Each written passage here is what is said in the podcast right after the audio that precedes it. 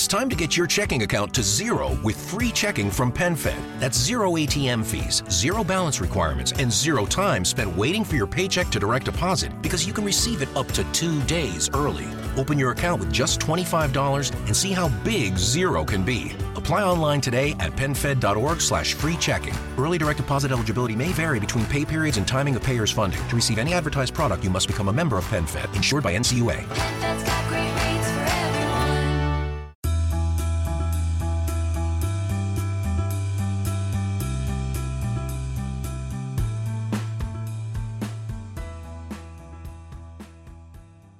Inversionistas, bienvenidos a una nueva sesión de podcast. El día de hoy estoy muy emocionado porque estamos estrenando una sección nueva. Esta es la sección de preguntas y respuestas.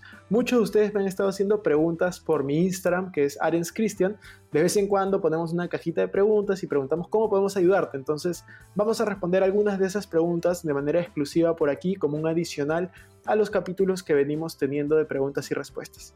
Entonces, vamos a empezar. La primera pregunta es, ¿por qué el tipo de cambio del banco no es igual al tipo de cambio en el mercado paralelo o en el mercado que vas, intentas cambiar soles por dólares o la moneda nacional por dólar y hay una diferencia grande? Eso es básicamente por lo que los bancos tienen mayores costos operativos. Entonces, el tipo de cambio en un banco siempre va a ser superior, va a ser más caro que el que puedas encontrar en la calle, por así decirlo o en algún tipo de cambio online, casa de cambio online. Después me preguntan, ¿tener una tarjeta de débito para pagar los gastos de una tarjeta de crédito es una buena idea? Por supuesto que sí. De hecho, yo recomiendo a todos tener una tarjeta de crédito, comprar todo con esta tarjeta de crédito y luego pagarla con la tarjeta de débito. Para profundizar un poco lo que decía de la tarjeta de crédito, eh, yo lo recomiendo porque de esa manera ganas puntos, ganas millas, ganas en algunos casos hasta dinero en las tarjetas cashback. Tenemos más videos profundizando este tema en nuestro canal de YouTube que nos puedes encontrar como Christian Arens. Me preguntan también, ¿a cuántos años como máximo recomiendas endeudarte para pagar un inmueble? Yo me siento cómodo endeudándome a 20 años, pero conozco de personas que se endeudan a 30 años y no hay ningún problema. Lo importante al invertir en inmuebles para alquiler es que el flujo de efectivo sea positivo. ¿A qué me refiero? Que el dinero que te ingrese por el alquiler sea superior al dinero que tengas que pagar al banco por la cuota mensual. Después me preguntan, esto es bien interesante, ¿me recomiendas trabajar y estudiar al mismo tiempo para capitalizarme para poder comenzar a invertir?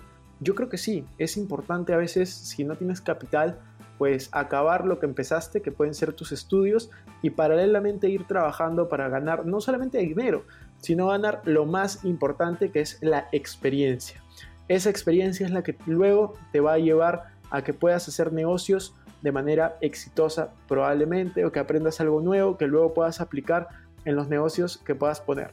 Me preguntan también, ¿crees que es conveniente invertir en crowdfunding ahora? Cuando te refieres ahora, se están refiriendo a la primera semana de julio del año 2020, que estamos aún saliendo de esta cuarentena, esta pandemia y pues no, no recomiendo ningún tipo de préstamo en este momento, creo que es un poco riesgoso y sinceramente creo que, no es un buen momento, hay otros riesgos que, que pueden ser menores. Y justo relacionado a esa pregunta, me preguntan, ¿conoces o has trabajado con Fismart? ¿Qué opinas de ellos? Sí, he trabajado con ellos en el sentido que los mencioné en un video, son bastante buenos, pero como les decía, sugiero no invertir en este momento en ningún tipo de préstamo, inclusive eh, los de factoring, ¿no? No es un buen momento ahora mismo, en general, no solamente por esa empresa que es muy buena, sino en general hay muchos riesgos de por medio. Después me dicen, ¿crees que sea buena idea realizar compra, venta de dólares online para generar dinero? Pues me parece que es un negocio que hay mucha competencia, pero definitivamente si ves la manera de aportar mayor valor, pues ¿por qué no? Justo me preguntan también, hola Cristian, ¿crees que es buen momento para invertir en bolsa de valores? El dólar está caro. Yo creo que sí, el dólar está caro, efectivamente, pero sí es un buen momento para ir invirtiendo en bolsa de valores. Hay muchas oportunidades de, de por medio. Entonces, ¿por qué no? ¿Por qué no comenzar a invertir en la bolsa de valores? Al final el dólar está caro, pero si tú mantienes tus inversiones en dólares, pues no va a haber ningún problema, yo creo, en el futuro, ¿no? Porque el dólar siempre va a estar ahí y siempre tienes que tener una parte de tus inversiones en soles o en moneda nacional, dependiendo del país que nos escuches, y otra parte en moneda extranjera que vendría a ser dólares. Me preguntan también, ¿qué cosas recomiendas hacer cuando se inicia un emprendimiento? Yo creo que cuando se inicia un emprendimiento hay dos palabras claves para poder tener éxito. La primera es ser constante, saber el por qué se ha empezado este emprendimiento y mantenerte firme en tu decisión. Y la segunda es ser creativo, ver maneras creativas de adaptarte a los cambios, ver maneras creativas de llevar tu emprendimiento a un siguiente nivel. Así que realmente sugiero de que si estás emprendiendo en este momento, pues tienes una gran oportunidad que es adaptarte a los cambios más rápido que cualquier otra persona. Hay dos preguntas muy interesantes que me hacen. La primera es, ¿qué libro me recomiendas leer para los que están en la industria de redes de mercadeo? Para mí el libro que más me cambió la mentalidad en ese sentido es el GoPro Eric Worre. Es una persona que yo admiro mucho me parece que es un crack en redes de mercadeo y pues sugiero que lean ese libro, GoPro. Siete pasos para convertirte en un profesional de mercadeo en red. La segunda pregunta que también me parece súper interesante es, cuéntanos cómo viajaste a tantos países, expláyate.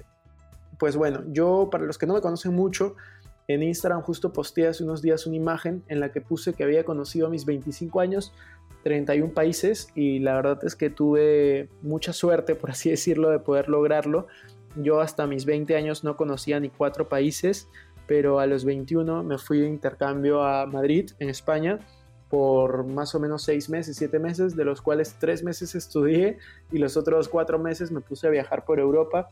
Conocí la mayoría de países eh, pues allí en varios viajes distintos y el año pasado, el 2019, tuve la oportunidad de viajar muchísimo por Sudamérica. Hice un viaje de un mes por Chile, Argentina, Uruguay y Brasil para ver los partidos de Perú en la Copa América. También tuve viajes por trabajo el año pasado a Bolivia, a, Colombia. Después tuve un crucero que fue en Panamá, en Colombia, en las islas holandesas. Y bueno, este año pude ir a Ecuador para un matrimonio a Guayaquil, así que conocí casi todo Sudamérica en un año. Bueno, no casi todo, algunas ciudades, creo que me faltan eh, países muy importantes, ¿no? Como Paraguay, eh, Venezuela, son países que de hecho me gustaría conocer y obviamente muchos países de Centroamérica. También me falta conocer México, conozco solamente Estados Unidos, varias ciudades de allí y pues Europa, ¿no? En África y en Asia conozco África solamente Marruecos y en Asia conozco Turquía, que es el límite de Europa y Asia. Así que también me queda pendiente ir a, más viajes por, por África y por Asia y por Centroamérica, ¿no? Ese es mi pendiente. Mi meta es llegar a conocer 50 países antes de cumplir 30 años, ya voy 31, así que, o sea, voy 31 países, no 31 años, así que me falta conocer 19 países y me quedan más o menos 4 años para hacerlo, que es una meta súper, súper retadora, pero vamos por ello, ¿por qué no? Después me preguntan, ¿cómo sustento ingresos para un crédito hipotecario si no tengo trabajo fijo? Puedes hacerlo de diversas maneras, ¿no? Puedes hacerlo para empezar si es que tienes inversiones o tienes algún inmueble que ya estés alquilando pues por primera o segunda categoría, si tienes una empresa pues por tercera categoría, si eres un freelance pues por cuarta categoría que son eh, recibo por honorarios, si es que me estás escuchando fuera de Perú, omite todo lo que acabo de decir porque es básicamente cómo, cómo se mueve la renta, el impuesto a la renta en el Perú. A ver, Cristian, ¿alguna recomendación para que más gente compre un curso en Hotmart? Te sugiero que veas mis videos en YouTube, tengo varios videos acerca de marketing digital y creo que te pueden servir muchísimo. Yo estoy afiliado con varios productos en Hotmart, de hecho los cursos que yo dicto están en esa plataforma y todos se pueden afiliar y ganar dinero recomendando mis cursos. Si tú quieres tener más información de mis cursos, te los voy a dejar en la descripción de este video o los puedes encontrar en mi página web invertirjoven.com, arriba a la derecha donde salen productos. Renato me pregunta, ¿cómo acelero el proceso para calificar a una tarjeta Signature? Una tarjeta Signature es una tarjeta premium de Visa, por lo general, en la cual eh, te permite diferentes beneficios. Yo creo que el mejor de esos beneficios, aparte de las tasas, es que vas a poder tener acceso a los salones VIP de los aeropuertos cuando podamos volver a viajar.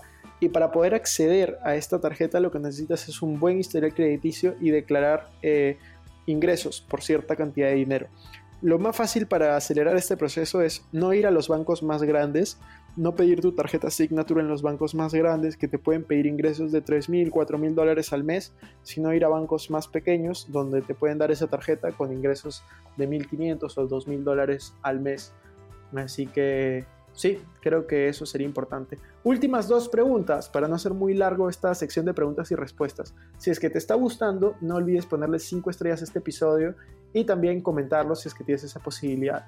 Y si es que te está gustando mucho y realmente quieres apoyarnos, pues compártelo. Tómale un screenshot y compártelo en tu historia de Instagram, compártelo en tu perfil de Facebook, en el lugar que tú creas conveniente o simplemente envíalo por grupos de WhatsApp. Últimas dos preguntas. Algunos tips para mejorar la forma de hablar y expresarte mejor frente a una cámara. Mi tip eh, en realidad es uno y es practicar, practicar y practicar.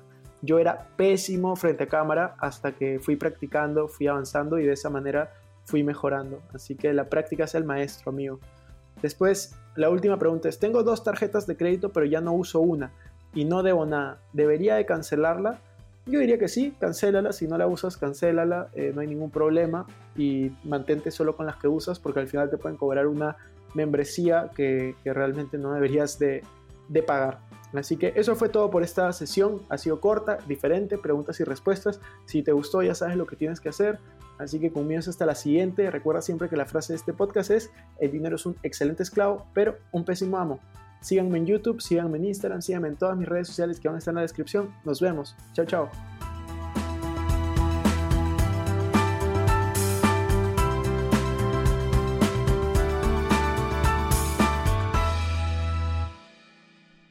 Este es un podcast producido por Explora.